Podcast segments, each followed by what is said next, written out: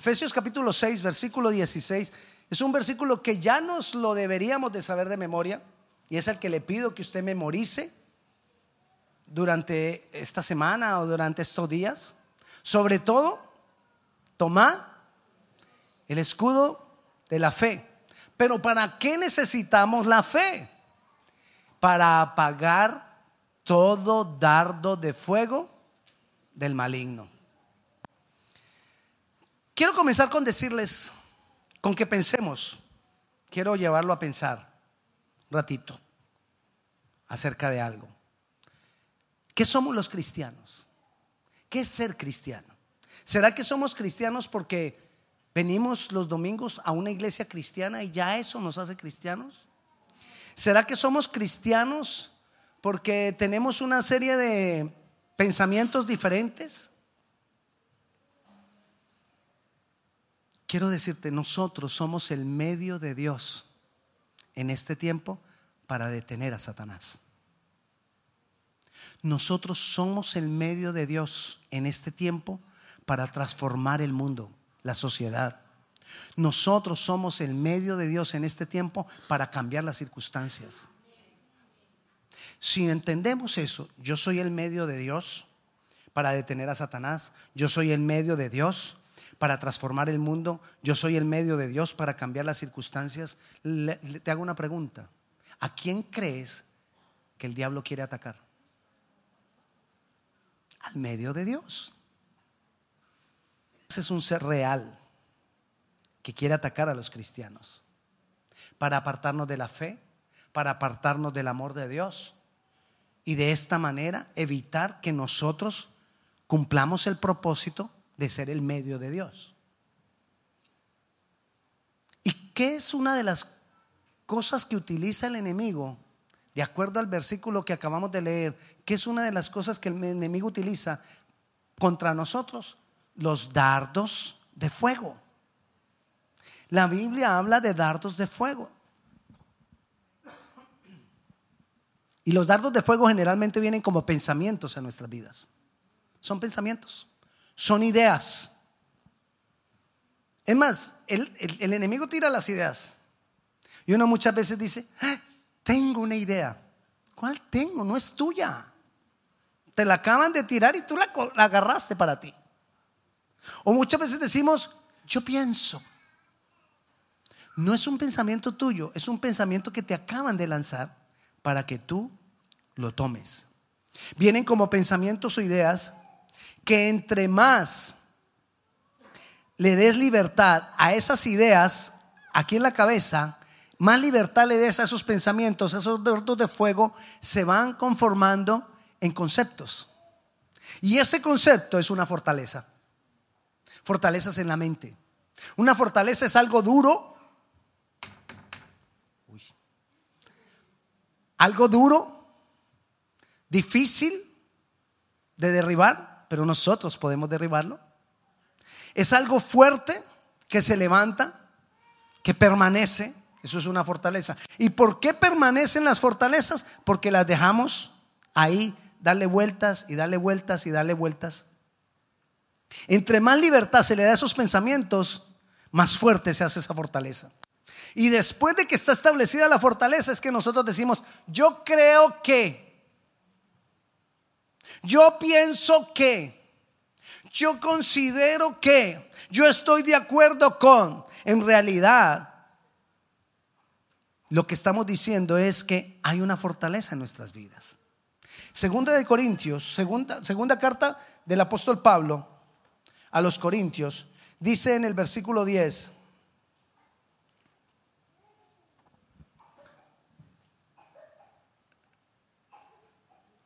Pues aunque andamos en la carne, no militamos según la carne. Y el versículo que dice, que sigue, dice, porque las armas de nuestra milicia, ¿qué dice? No son carnales, sino poderosas en Dios. ¿Para qué? Para destrucción de fortalezas. Sí, pastor, pero es que de pronto se está refiriendo a cosas físicas. Mira lo que dice el versículo que sigue. Derribando argumentos. Entonces nos está diciendo que esa batalla, que esa guerra es aquí en la mente, que esas fortalezas se establecieron aquí en la mente y que yo tengo que derribar las fortalezas. Y las fortalezas, cuando hay una fortaleza en nuestra mente, quiero decirte algo, está legalmente establecida. ¿Por qué? Porque ¿cómo se estableció? Porque tú le permitiste.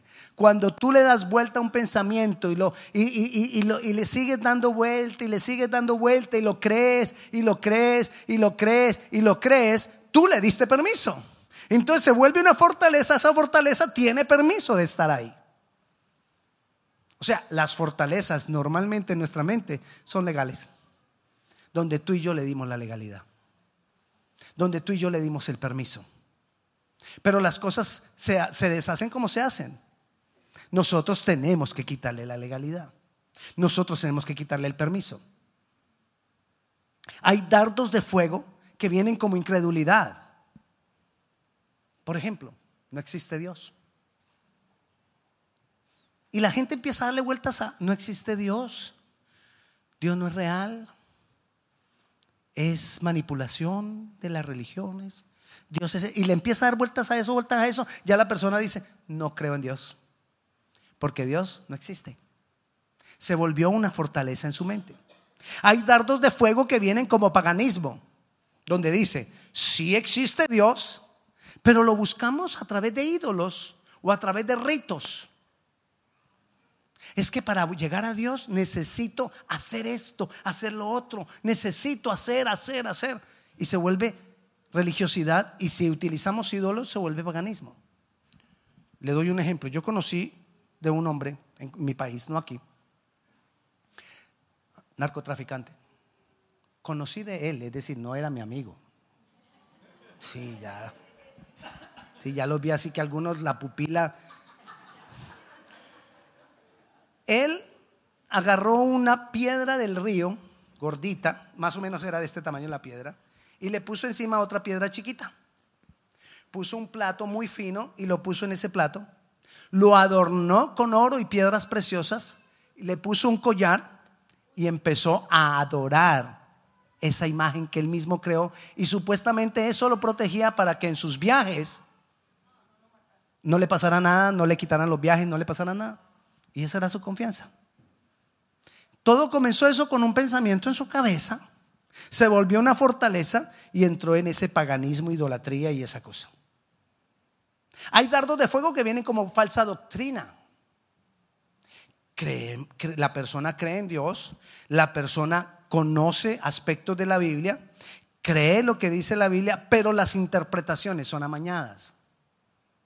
Muchas veces cree esos dardos pueden llegar a nuestras vidas por el cuando estamos buscando siempre nuestro propio beneficio. Estamos como muy expuestos. Cuando yo estoy buscando lo mío, cuando yo busco a Dios para que me dé, estoy expuesto a los errores doctrinales. Porque si yo vengo, Señor, yo necesito que me des, que me des esto, que me dé lo otro. Y entonces te dicen, para que tú recibas eso que Dios te da, tienes que hacer. Tienes que. Y ahí entra muchas veces la falsa doctrina. Doctrinas exageradas de prosperidad, doctrinas exageradas de palabras proféticas, doctrinas exageradas, abuso y desuso de cosas. Vienen porque tenemos comezón ganas, deseos de recibir algo. Son dardos de fuego. Hay dardos de fuego que también vienen sobre los cristianos verdaderos, sobre los que están metidos con el Señor, trayendo desánimo. Ay, es que, no, yo voy a darme un tiempo para que Dios me, transforme, me hable, me diga, y, y me alejo de Dios porque muchas veces ese tiempo lo que hace es alejarme de Dios. Diferente es cuando tú tienes un tiempo donde estás con Dios. Pero el desánimo te aleja de Dios. Y son pensamientos que se establecen para alejarte de Dios. Y ocurre cuando uno está bien, buscando de la palabra, buscando del Señor. Hay dardos de fuego que vienen sobre los cristianos verdaderos acerca de desórdenes sexuales. Hay que luchar con eso. A un cristiano, pastor, sí. Así es. El problema es si lo dejo y lo dejo ahí, se vuelve una fortaleza.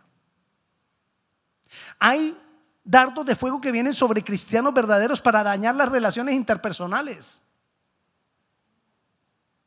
Donde quedan ahí funcionando y divide la iglesia y, pone problemas entre los hermanos. Yo creo que la hermana no me quiere porque no me saluda. Y me quedo pensando. Y ya después veo que fuera que no me saludó, me pasó por el lado y casi sentí que casi me tumba. Y ya después no solamente sintió que casi me tumba, si usted, usted pasó y ella, la otra persona estaba hablando, no, y es que ella, ya con que usted oyó ella, ah, está hablando de mí. Dijo ella. Ella soy yo entonces. Porque eso se va volviendo una fortaleza que va dominando a la persona. Esos dardos de fuego, si los dejamos estar ahí, si pensamos en eso una y otra vez, se constituye en una fortaleza que nos maneja, que nos manipula, que nos controla y que no nos deja cumplir el propósito de Dios como medio de Dios. Somos el medio de Dios. Somos el medio de Dios para este tiempo. ¿Cómo atacar esto? Lo primero, no pienses varias veces en las mismas cosas.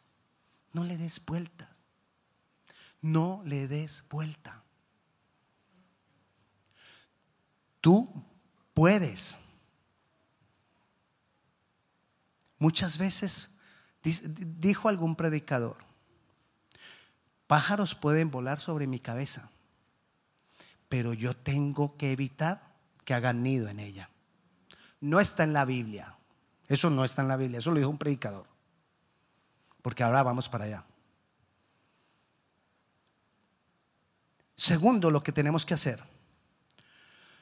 Todo lo que más puedas que te digan que lo dice la Biblia, antes de creerlo, antes de asumirlo, verifica que lo dice la Biblia. Porque el enemigo lanza dardos de fuego diciendo, la Biblia dice. Ejemplo. No se mueve la hoja de un árbol sin que la voluntad de Dios lo permita. Eso no está en la Biblia. ¿Sabe quién lo dijo? Don Quijote de la Mancha. Se lo dijo a Sancho Panzo. En el ingenioso hidalgo Don Quijote de la Mancha de Miguel de Cervantes Saavedra escrito en 1605. Lo dijo. Desde 1605 esa frase está como un dardo de fuego. ¿Sabe por qué se utiliza esa frase? Porque cuando decimos esa frase estamos haciendo responsable a Dios de cosas que Dios no ha hecho. Mira todo lo que me está pasando. Y si eso que me está pasando, como Dios no se mueve la hoja de un árbol sin que Dios lo permita, quiere decir que eso me lo mandó. Ese es el objetivo de ese dardo de fuego. Y el problema con esas, esas fortalezas es que yo la creo y yo se la cuento a ella, porque a ella le cuento, pues, ustedes saben quién es ella. Okay. Entonces yo se la cuento a ella y ella entonces también la empieza a creer. Y ella va y se la cuenta a la mamá. Y la mamá también se la va a creer. Y la mamá se la cuenta a la otra hija. Y la otra hija también se la va a creer y se vuelve algo viral. La palabrita, viral. Se vuelve algo viral. ese dardo de fuego se fue volviendo fortaleza en uno, luego se fue volviendo fortaleza en otro, solo después se fue volviendo fortaleza en otro, en otro, en otro, en otro. Pocos americanos te dicen lo que nosotros decimos. No se mueve la hoja de un árbol sin que Dios lo permita. Lo dicen pocos americanos. ¿Por qué? Porque fue un escritor español. Entonces fue algo y, es una obra que se utiliza mucho de las escuelas nuestras. Entonces se pasó en medio de los hispanos. Y se va tomando, así va tomando familias. Esa fortaleza va tomando familias, va tomando pueblos, va tomando naciones, va tomando razas como nuestra raza. Va pasando de generación en generación.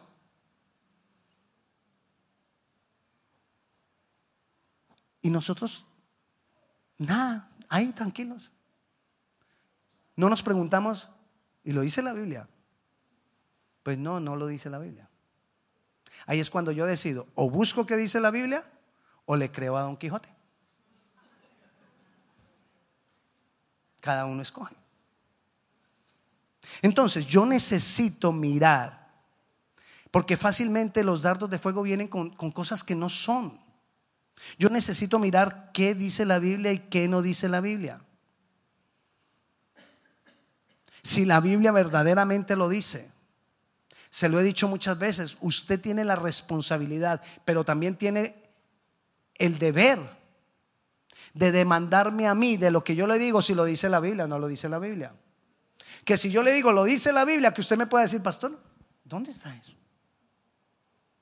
Entonces mi obligación es buscar, mostrarle que la Biblia lo dice. Ahora, si usted comentero, diferente, hay un beneficio que usted ya me conoce, que usted sabe que yo trato de darle lo que dice la Biblia. Pero cuando va por fuera, cuando escucha tantas cosas en Internet, cuando lee tantas cosas en Internet, cuando lee tantas cosas, con mayor razón hay que evaluar si verdaderamente lo dice la Biblia. Porque recuerde, son dardos de fuego. Son dardos de fuego. Por eso le, aclaré ahora cuando dije, uno no puede evitar que pájaros vuelen sobre uno, pero sí puede evitar que hagan nido en la cabeza de uno. Hay personas que dicen, porque lo dijo un predicador, la Biblia dice, no, no, no, no, eso no lo dice la Biblia. Es una buena enseñanza porque aclara algo, pero no lo dice la Biblia, lo dijo un predicador. No todo lo que dice un predicador lo dice la Biblia. ¿Lo tienes? Sé exigente, sé demandante. Evalúa si los pensamientos que tú tienes están de acuerdo con la palabra de Dios. Porque se vuelven cosas populares. Le voy a contar algo que, eso ya no pasa, pero cuando yo era joven.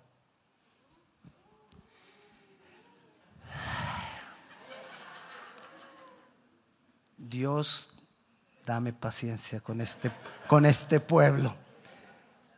Mira, cuando, bueno, cuando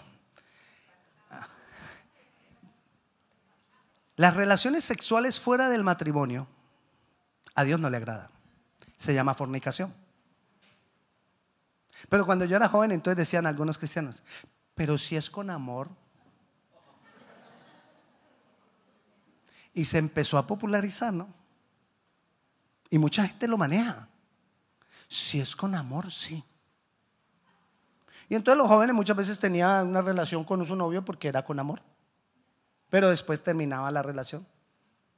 Y vino otro novio. Y también lo amo. Entonces con amor. Pero desafortunadamente es que me va tan mal con los muchachos. Terminó con ese muchacho.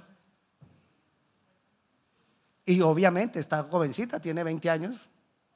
Vino otro. A este sí lo amo. Este es el de verdad, ¿verdad? Entonces con amor, pues. Y se volvió una idea. Era un dardo de fuego que se volvió viral. Es como un virus. Los dardos de fuego son como virus, nos los pasamos unos a otros. Y ahora con las redes sociales es más fácil todavía. Porque la gente lo escribe y otro lo lee y entonces lo comparto. Antes de compartir, sea celoso con sus cosas personales, sea celoso con sus redes sociales. Usted no comparta sencillamente porque alguien dijo, la Biblia dice, y lo comparto. Ahí decía que la Biblia, usted se, usted se aseguró que eso verdaderamente es lo que dice la Biblia? ¿Usted se aseguró que es una interpretación adecuada a lo que están haciendo para que usted lo esté repartiendo en su, en su Facebook? Debajo de la foto donde está usted así.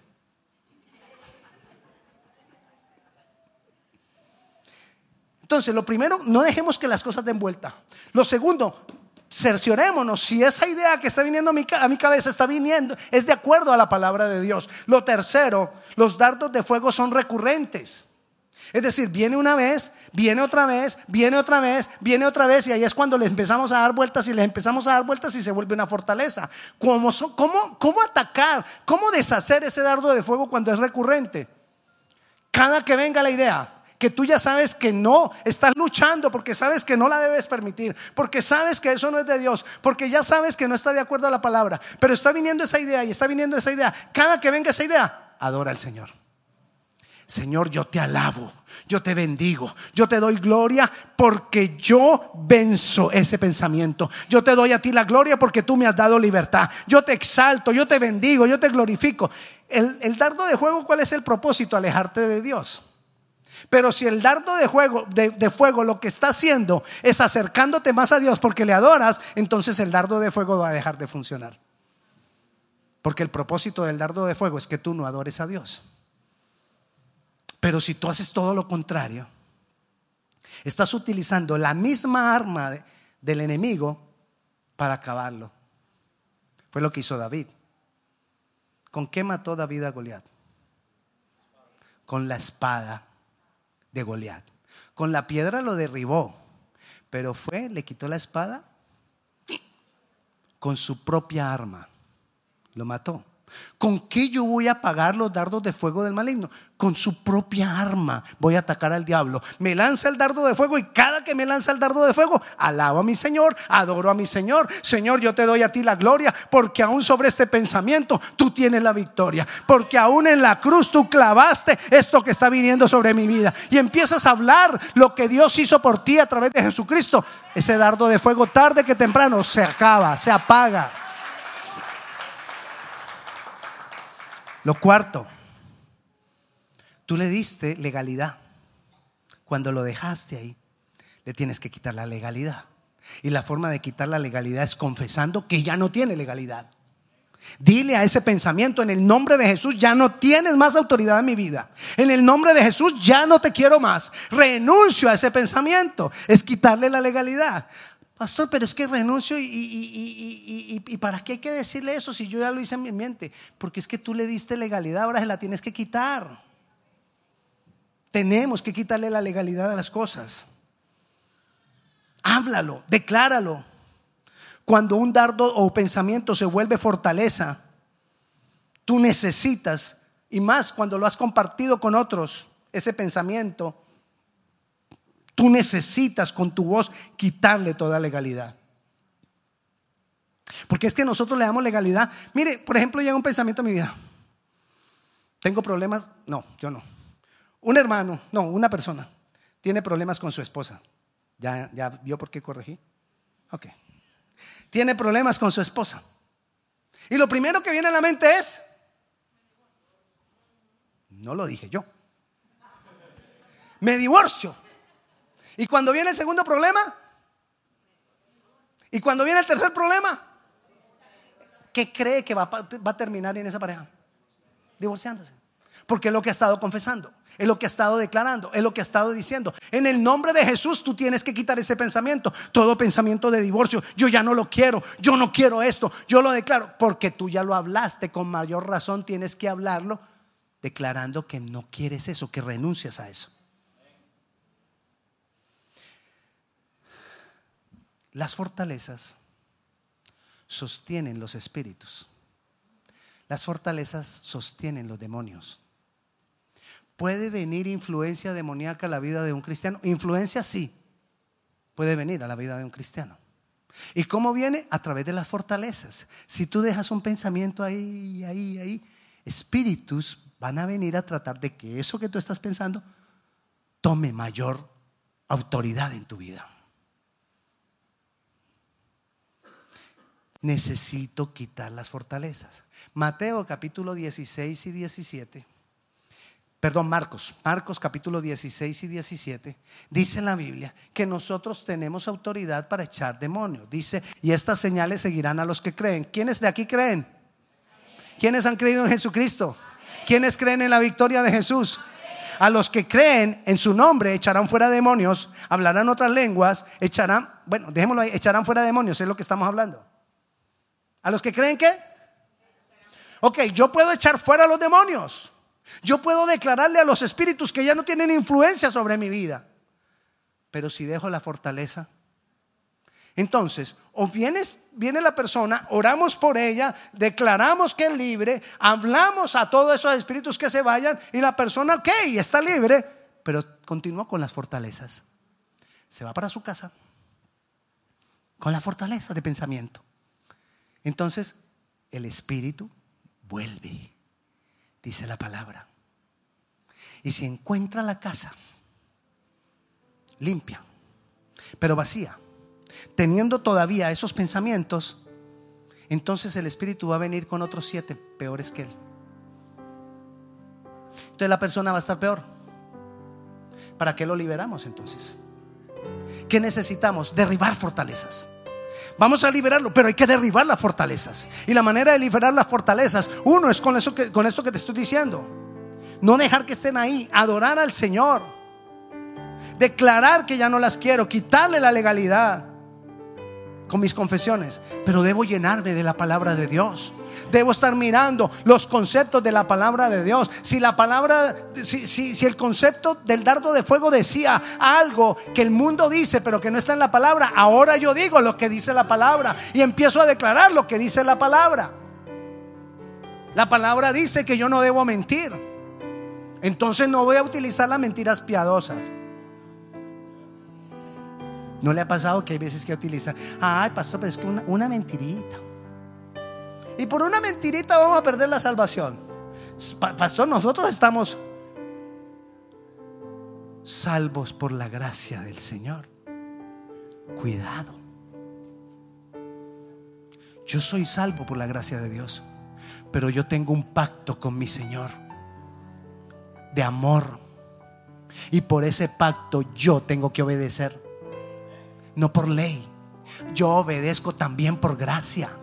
Así como soy salvo por gracia, así soy obediente por amor y por gracia. Así que yo no tengo autorización para pecar. Yo no tengo autorización para hacer lo malo. La gracia no me autoriza a pecar. La gracia no me autoriza a hacer lo malo. La gracia y el amor me llevan a hacer más por Él. Somos obedientes por gracia. Entonces tenemos que cambiar esa manera de pensar. Yo le invito a que nos llenemos cada día más y más de la palabra de Dios.